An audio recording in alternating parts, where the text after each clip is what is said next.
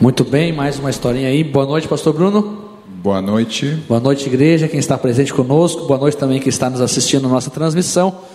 Estou aqui para dizer que eu voltei. Amém. Estava semana passada, não estava povo, aí, né? povo sentiu tua falta. É, capaz, fui muito bem representado Não, não, foi aqui bem, pelo mas é que- meu amigo Carlos. Obrigado, Sim. Carlinhos, por aceitar aí o O convite. povo acostuma, né, com a gente. Quando sai um, Muito bem, nós estávamos no batismo lá na igreja do Higienópolis, então o Carlinhos acabou apresentando para nós aqui, mas eu fiquei sabendo que não faltou em nada, o negócio foi muito não, bom. ele foi muito bem. Foi, Foi bem. muito bem. Aí, inclusive, já peguei a ideia para ele fazer mais vezes. muito bem.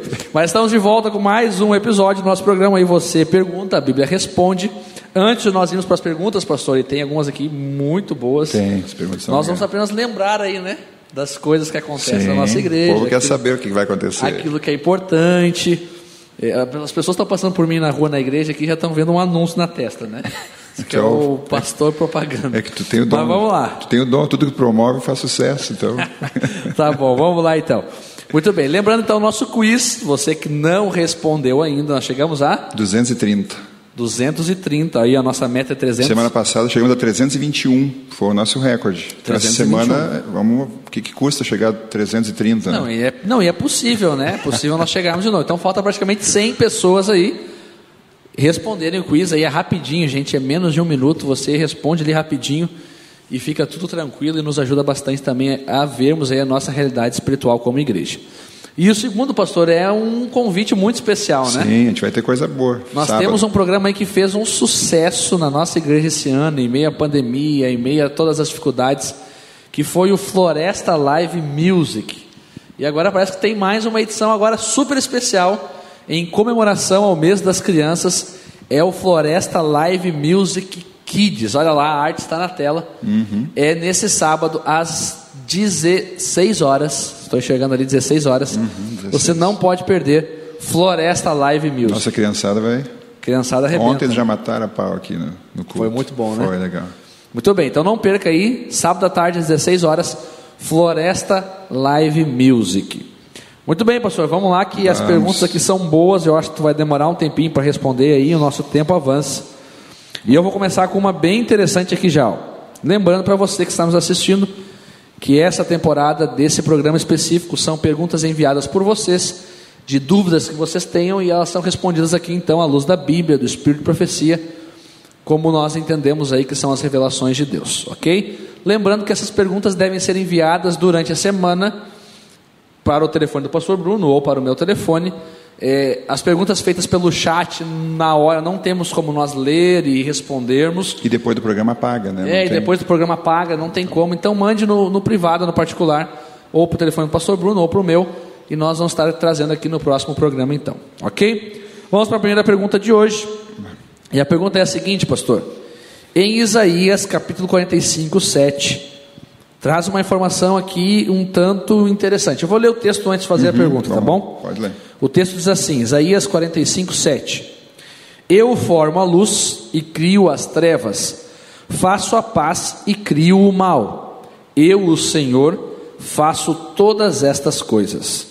Minha versão aqui, revista atualizada, a mais comum. E mediante a esse texto que nós lemos agora, a pergunta é a seguinte: o texto aqui diz que Deus criou o mal. E a pergunta é: Deus é o responsável pela maldade no mundo, pastor? Já que ele criou o mal e todas as coisas foram criadas por ele?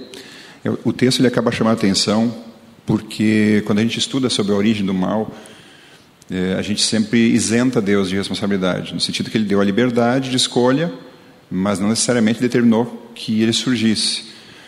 E a gente sempre trabalha na questão de que Deus é amor, que Ele quer o bem, quer salvar e tal. Então, quando aparece um texto que de alguma forma direciona o mal para Deus, sempre ele traz o questionamento. Né? A gente em algum momento já abordou alguma, de alguma forma esse esse tema, mas sempre é importante a gente esclarecer. Né? Então, nesse verso 7 de Isaías 45, eh, você está com a Bíblia aberta aí, o pastor já leu, né? você está lendo ali. Então, eh, a expressão mal no hebraico é a, é a palavra ra.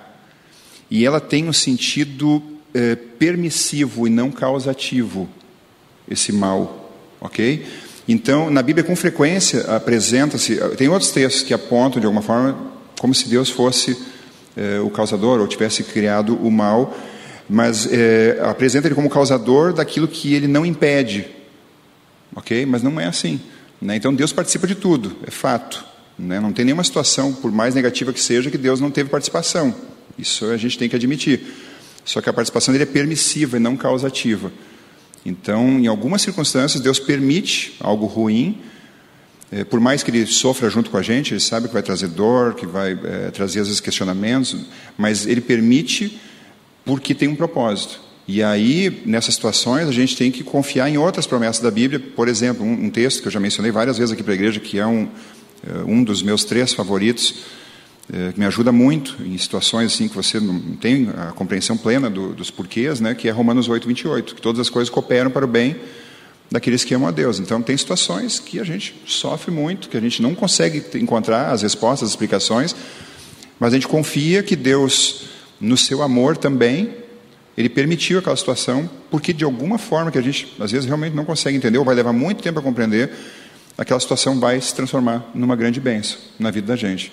Então, é, Deus ele, ele participa da questão do mal no sentido de permitir. Então, ele permite o mal, tanto moral como material, é, num outro aspecto, um outro objetivo agora também, para que a humanidade e os anjos, os anjos não caídos, vamos dizer assim, os anjos que continuam com Deus, é, testemunhem o resultado de nós nos desviarmos dos princípios divinos.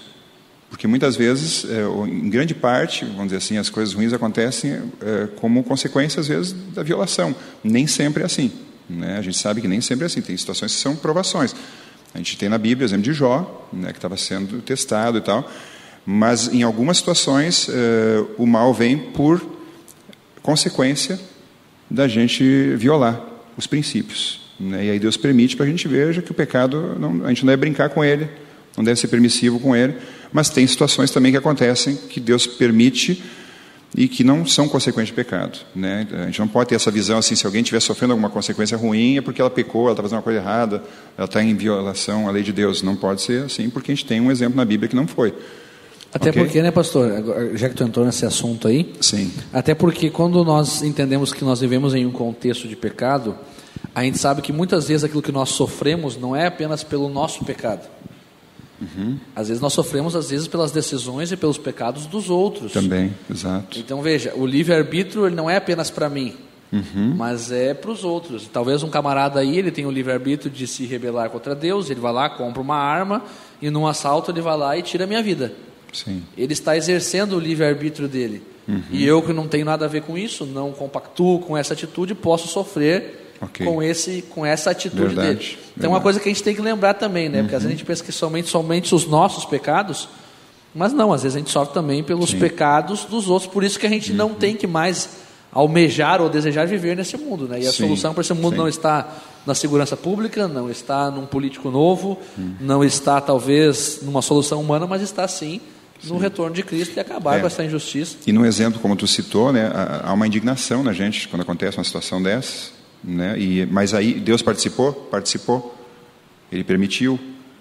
Mas quanta gente, pensando agora vendo o, o lado positivo, né? quanta gente a gente conhece que acabou uh, valorizando ou dando atenção para o plano de Deus a partir de uma tragédia injusta, né? dolorida, mas que de alguma forma quebrantou o coração, despertou a pessoa né? para conhecer o plano da salvação e, e vai estar no céu por causa disso.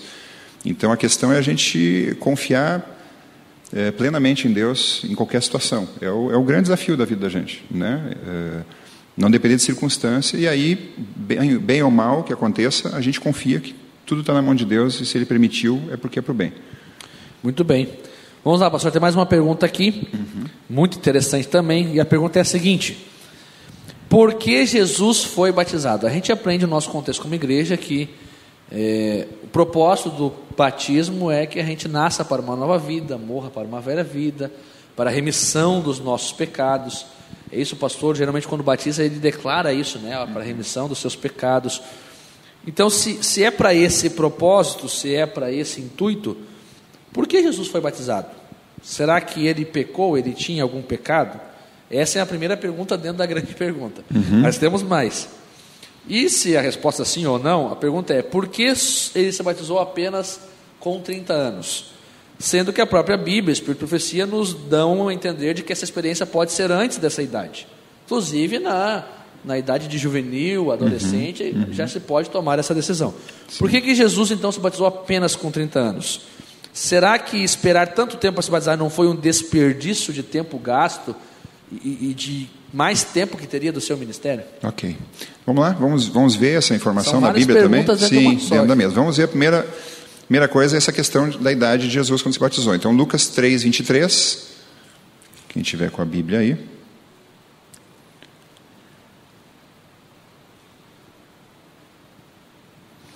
Lucas 3, 23, nós temos ali o verso 21 e 22 narrando o batismo, e na sequência já diz assim: Ora, tinha Jesus cerca de 30 anos ao começar eh, seu ministério. Então, confirma a Bíblia que Jesus tinha realmente 30 anos, e agora eh, uma outra versão, ou eh, o relato ali do momento do batismo, eu quero ver com vocês em Mateus, capítulo 3 também.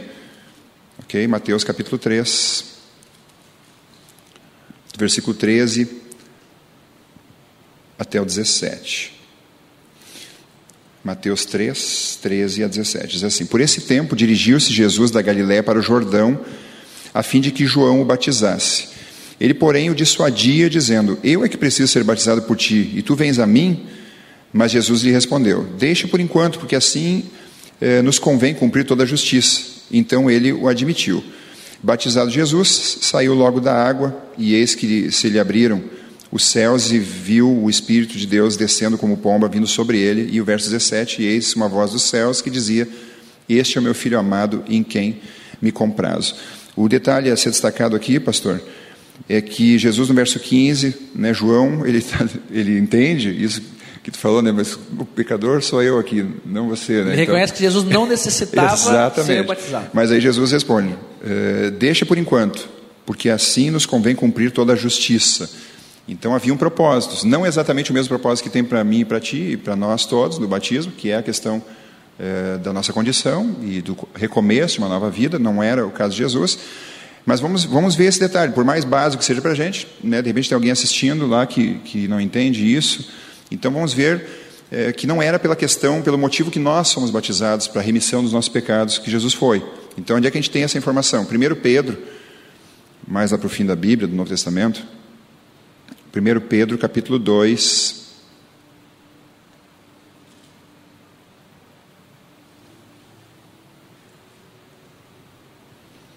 Primeiro Pedro capítulo 2, 21 e 22, assim. Porquanto para isso mesmo foste chamados, pois que também Cristo sofreu em vosso lugar, deixando-vos, olha interessante que o verso 21, deixando-vos exemplo para seguir os seus passos. Ok? Então a primeira parte, deixando-vos exemplo para seguir os seus passos. Aí o verso 22 mostra que o exemplo, mas não necessariamente a necessidade que nós temos. Verso 22, o qual não cometeu pecado, nem dolo algum se achou em sua boca. Então, Jesus não teve pecado. A necessidade do batismo dele não era por causa disso.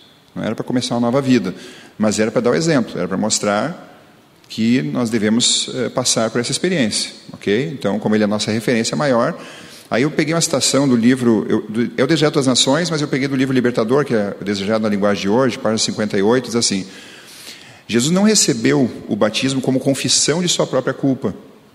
Ele se identificou com pecadores, dando os passos que devemos dar e fazendo a obra que devemos fazer. Ok? Então aqui eh, nós entendemos o porquê ele se batizou, para dar o um exemplo, batizou com 30 anos, mas agora a outra pergunta, que eu acho que é interessante, o porquê dos 30 é anos, é por que, né? que esperou até essa idade? Se as pessoas se batizam mais novas do que isso, né, nós sabemos que é, na Bíblia nós temos exemplos disso, né, não é uma questão de que eram, como ele é a nossa, a nossa referência, então tem que ser como Jesus só com 30 anos ou a partir de 30. Né? Então, o batismo de Jesus como sua unção para o ministério foi o cumprimento de uma profecia, profecia das 70 semanas em Daniel 9, 25. Então, haviam, haviam profecias estabelecidas é, para que o povo de Israel também pudesse entender quando o Messias viria.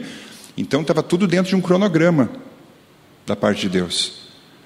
Então, haveria, havia necessidade nesse sentido de esperar esse momento chegar. Né? Então, é, no caso de Jesus Batista, deveria ser um marco para o início do ministério, que dentro do cronograma de Deus tinha essa data, ano 27 da era cristã, ok, para acontecer. Agora, um outro detalhe, e esse aqui é interessante, eu, eu dei uma pesquisada e lendo sobre isso. Por exemplo, é, claro, Jesus era Deus, é, homem-deus, não tinha a questão do pecado nele, não tinha propensões, essas coisas todas.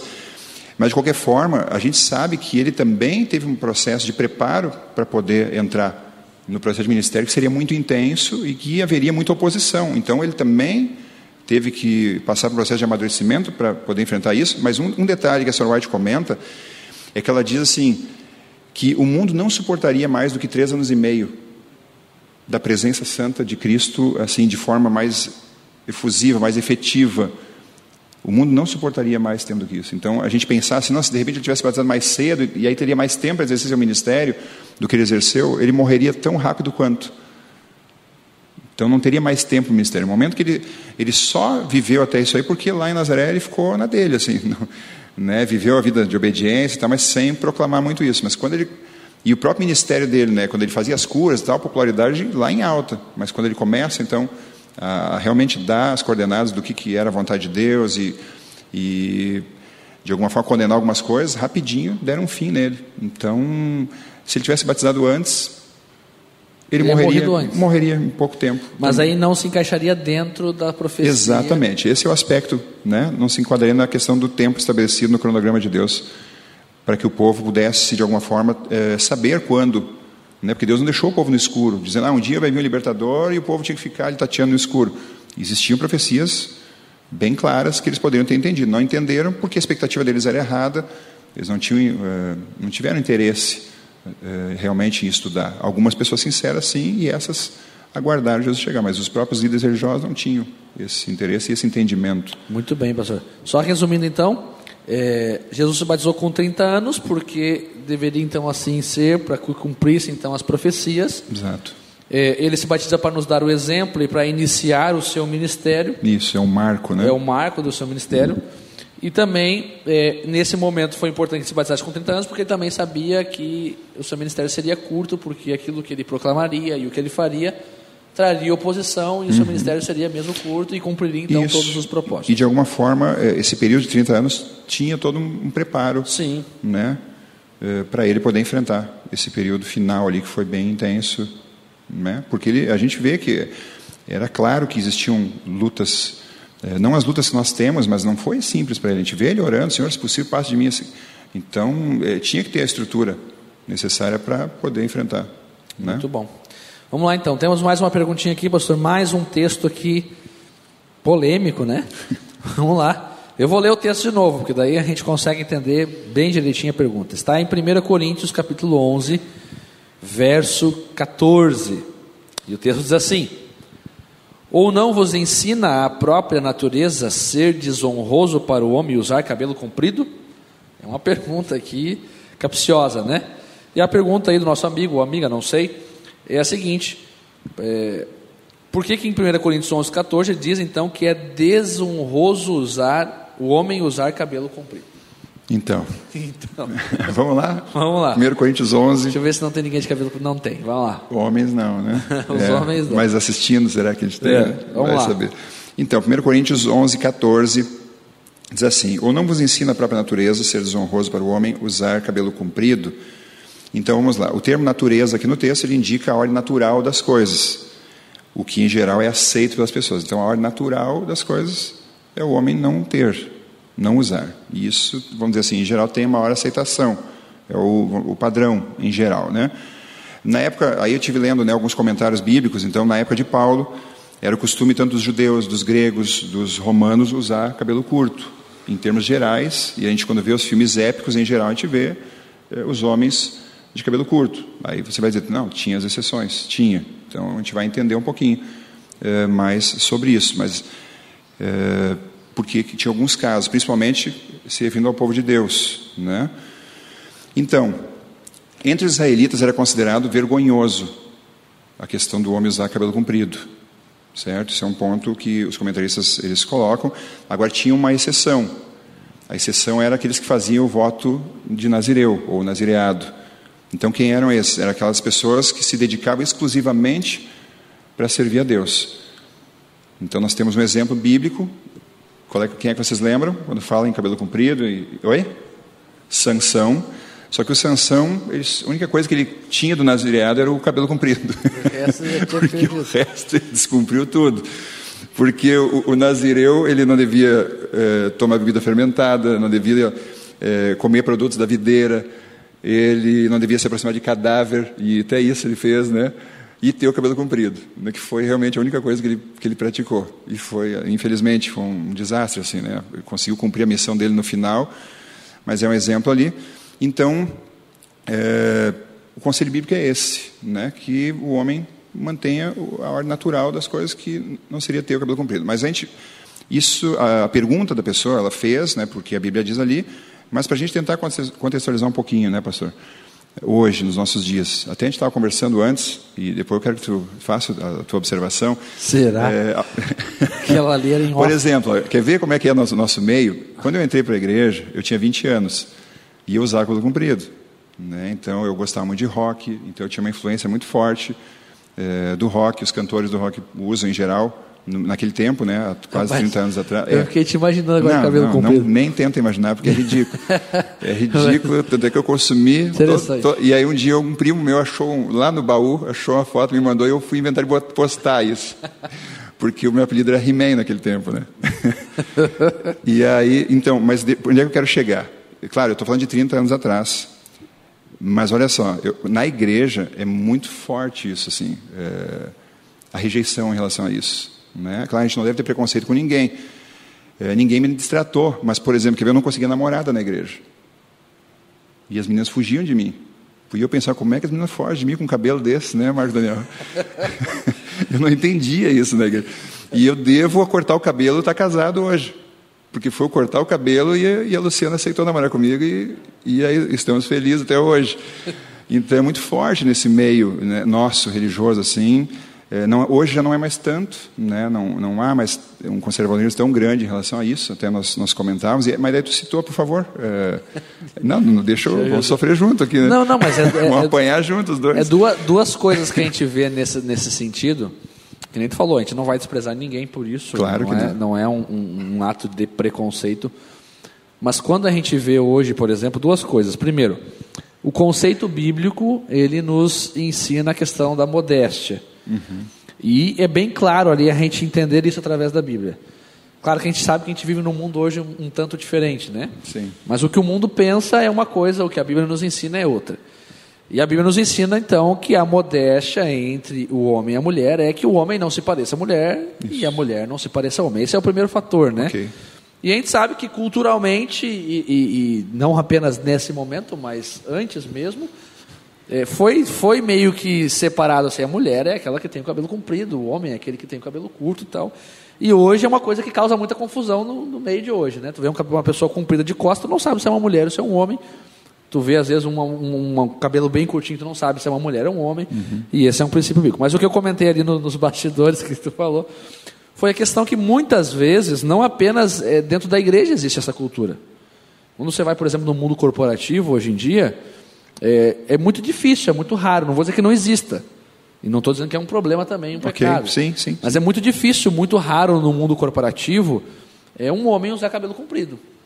É muito difícil, é muito raro Uhum. você ver, por exemplo, um advogado com cabelo comprido, você vê, por exemplo, um empreendedor com cabelo Médico. comprido, um médico com cabelo comprido. A gente sabe que existe. Sim. Repito. sim. Mas são as são Mas é muito exceções. raro, porque São ainda se tem essa ideia de, de, de ser mais apresentável com o Isso. cabelo curto. E normalmente, assim, e por favor, se tem alguém ouvindo, não se ofenda, mas em geral se associa isso com algumas coisas que na sociedade às vezes não tem uma aceitação muito boa.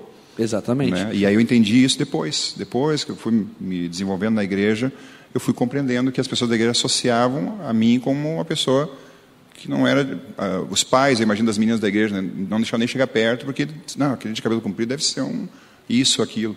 Sim. Né? Então existe essa Não, e para mostrar que não é um problema apenas da igreja, vamos dizer assim. né? Ok, Não é uma sim, coisa por vista quis, apenas por na isso eu igreja. quis que tu citasse isso, para É, ampliar no um pouco mundo mais. hoje é visto dessa forma. Exatamente. E claro, claro, se você tem cabelo comprido e vier visitar a nossa igreja, você nunca vai deixar de ser bem recebido pelo nosso, Exatamente. pelo nosso Não povo. sei se porque... vai arranjar namorada, mas... É.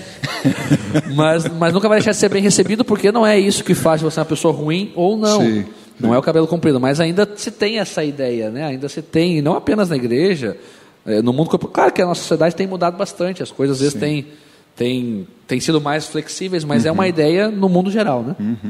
É isso Te aí. ajudei? Não sei. Ajudou. Não, você sempre me ajuda. O que, que seria de mim sem você? Vamos lá, de nós dois? Sim. Então tá bom. Vamos lá para a última pergunta então. Nós temos aí 10 minutinhos praticamente. E a pergunta é a seguinte, isso aqui é interessante, é uma pergunta bíblica Muito aqui, boa, ó. muito boa Teológica.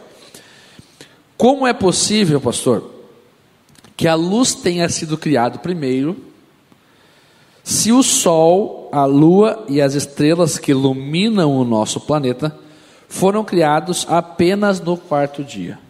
Então a primeira coisa que Deus criou foi a luz, mas os, os, os astros que iluminam foram criados apenas no quarto dia. Que luz é essa? Essa é uma boa pergunta. Boa pergunta. Vamos lá? Vamos, Vamos a lá. Gênesis 1. Bem legal. A pessoa que fez essa pergunta participou pela primeira vez, mandando sua perguntinha e começou bem. Gênesis 1, versículo 3, né, que é a informação sobre isso. Diz assim: Disse Deus: haja luz e houve luz. E o verso 4, na sequência, viu Deus que a luz era boa e fez separação entre a luz e as trevas. E agora a segunda informação, na criação dos astros que servir, serviriam para iluminar, a partir do verso 14, de Gênesis 1 também, disse também Deus: haja luzeiros no firmamento dos céus para fazerem separação entre o dia e a noite, e sejam eles para sinais, para estações, para dias e anos, e sejam para luzeiros no firmamento dos céus para iluminar a terra, e assim se fez. Fez Deus os dois grandes luzeiros, o maior para governar o dia, o menor para governar a noite, e fez também as estrelas. Então aqui estão os parâmetros, as informações. E agora, então vamos ver. A igreja ela tem duas interpretações sobre o assunto, ok? Ok, vamos conhecer. Nós vamos ver as duas e vamos tentar fazer uma harmonização eh, em relação a isso. A primeira delas, eh, talvez seja mais aceita, não sei se eu posso fazer essa afirmação, né? mas em geral, assim, é, às vezes as pessoas eh, se manifestam a favor, é de que a luz inicial, a luz de Gênesis 1.3, era a glória de Deus. Ok? Por quê? Que base a gente teria para essa informação? Então, nós vamos ler alguns textos bíblicos, certo? Eu vou convidar você para ir lá em Apocalipse, capítulo 21, para mostrar, claro, que Deus não depende dos astros ou dos luzeiros para iluminar qualquer ambiente. E a gente tem Ok. essa informação na Bíblia, numa situação de alguma forma similar, a gente pode dizer assim, onde não havia a presença do pecado, né, porque Apocalipse 21 e 22, eles são a realidade já de um mundo restaurado, a semelhança do que era na criação sem os efeitos do pecado. Então, Apocalipse 21, 23, falando da cidade santa. A cidade não precisa nem de sol nem da lua para lhe dar em claridade, pois a glória de Deus a iluminou e o cordeiro é a sua lâmpada, ok? Aí depois, Apocalipse 22, verso 5.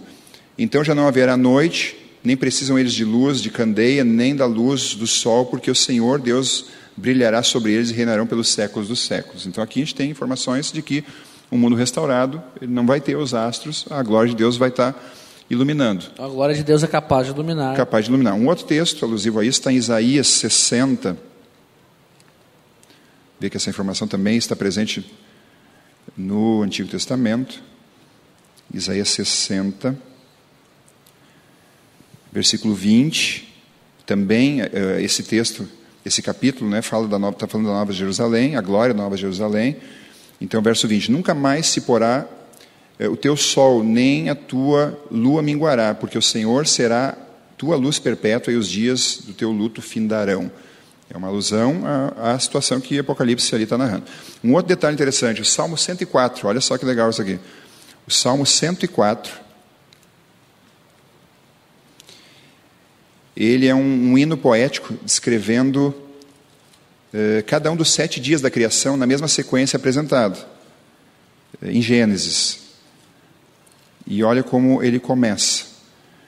Né, Ele vai na sequência. Bendize a minha alma ao Senhor, Senhor Deus meu, como tu és magnificente, sobrevestido de glória e majestade, coberto de luz como de um manto.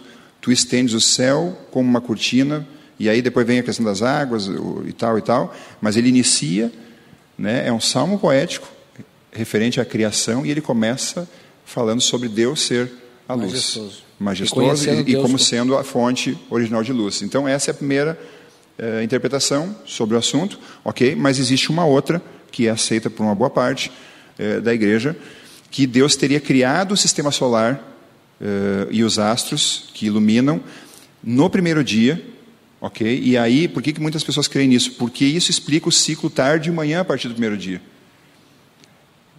Porque a gente entende que tarde na Bíblia é a parte escura. Então, vocês entendem como é complexo, né? Então, se fosse só a glória de Deus, como na realidade, Como existia tarde de a manhã. realidade restaurada que não vai mais haver noite, porque a glória de Deus vai, vai brilhar, vai refugir sempre. Né? Então, como ter tarde e manhã, eh, se fosse a glória de Deus todo o tempo?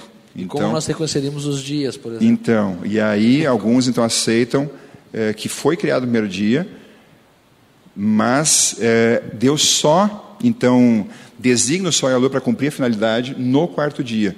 E aí acreditam que, em função da, da criação e tal, esses poderiam ter ficado eh, ocultos por uma questão de nuvens ou alguma coisa, gases sendo formado por causa da criação, e o sol e a lua teriam ficado ocultos. E aí no quarto dia isso se dissipa, e aí então Deus designa ah, o objetivo, a razão por, pelo qual ele estabeleceu aqueles astros, e aí isso é colocado no quarto dia, mas eles já teriam sido criados no primeiro dia. Então essas são as duas interpretações que a igreja tem sobre o assunto, né? que tanto uma quanto a outra pode ser aceita. A gente não tem uma uma evidência eh, definitiva assim Concreta. sobre concreta sobre qual essa segunda ela ganha força um pouquinho por causa dessa questão do tarde e manhã, né?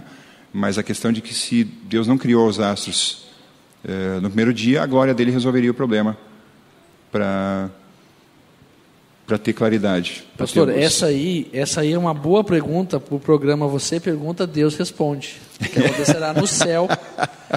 então você não pode perder. Esteja tem, lá. tem que estar lá para Esteja lá para perguntar diretamente para ele. E aí é o novo programa, né? Esse nós não vamos fazer daqui. Você pergunta, Deus responde, mas a nossa preparação aqui vai nos ajudar a chegar no milênio. É, para nós entendermos aí essa questão por completo. Muito bem, pastor, essas são as nossas perguntas de hoje, então. Eh, foram muito esclarecedoras, muito boas perguntas também. Lembrando que você pode enviar a sua pergunta durante a semana e ela será respondida aqui, então, no próximo domingo, ok? Pastor, finaliza com oração para nós? Sim, sim, vamos orar. Vamos fechar os olhos então. Você que está em casa também, por favor. Bom, Deus, obrigado mais uma vez por tua companhia, por tua proteção. Obrigado por esse culto de adoração a ti, de estudo da tua palavra. E, Senhor, mais uma vez nós agradecemos porque a tua palavra ela revela a tua vontade para a nossa vida, o teu desejo de nos salvar. E tudo aquilo que realmente é essencial para a nossa salvação nós podemos encontrar nela, mas o Senhor mesmo nos disse que tem coisas que, eh, que não nos pertencem, que o Senhor não, não teve a preocupação de nos revelar, mas elas não são essenciais para a nossa salvação e um dia nós teremos o entendimento disso, se pela tua graça estivermos salvos eternamente no teu reino. Nos prepare para isso, nos leve agora em segurança para as nossas casas, nos dê uma boa noite e uma boa semana. Nós pedimos e agradecemos em nome de Jesus. Amém, Senhor. Amém. Amém. Uma boa noite, querido amigo. Domingo que vem voltamos com mais um Você Pergunta, a Bíblia Responde.